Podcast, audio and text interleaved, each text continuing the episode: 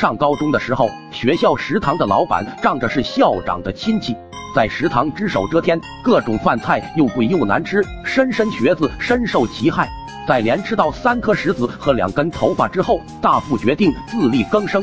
他决定以后自己做饭，但是让人无奈的是，我们寝室很小，没地方搭做饭的台子。就在我们都认为大富的计划要泡汤了的时候，他突然灵光一闪，冲向了厕所。没错。虽然寝室不够大，但是寝室楼道的厕所却特别大。很快，他就在厕所搭了个台子，做出了一个简易食堂。他给取名叫“大富食堂”，立志要超越学校食堂。说实话，刚开始我们没人看好他，毕竟谁没事会去厕所吃饭？但是让我们万万没想到的是，大富显然是考虑到了这一点，所以他因地制宜的做起了臭豆腐。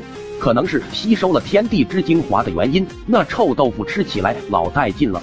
最开始只有我们寝室的知道，后来事情传开了，每天来厕所蹭饭的人越来越多。大富从中看到了商机，便开启了卖饭的生意，还特别推出了十元就能在厕所吃到饱和边吃边拉的超级劲爆活动。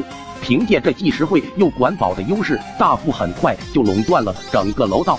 就这样，大富的腰包一天天的鼓了起来，大富食堂的名号也传遍了整个学校。但是好景不长，那天我在厕所蹲坑，突然闻到一股十分浓郁的香味，原来是大富熬了一锅蘑菇汤，大家都被这香味吸引了。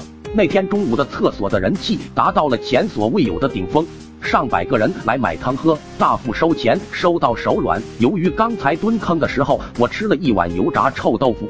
嘴巴有点干，我也招呼大富给我来一碗蘑菇汤。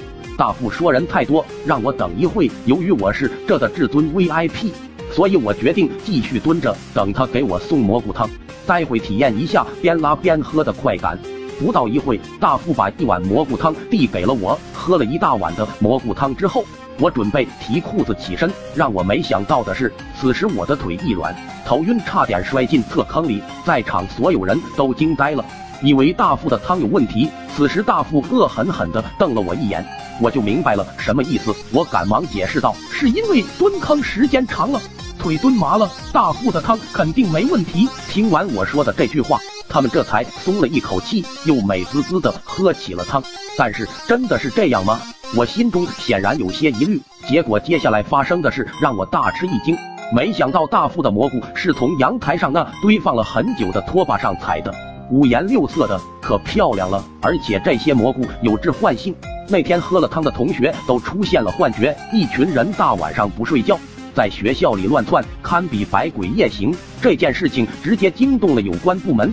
经过认真调查之后，真相浮出水面，校长被罢免，食堂重新招标，而大富也被学校退了学，做起了长方形混凝土瞬间移动工程师。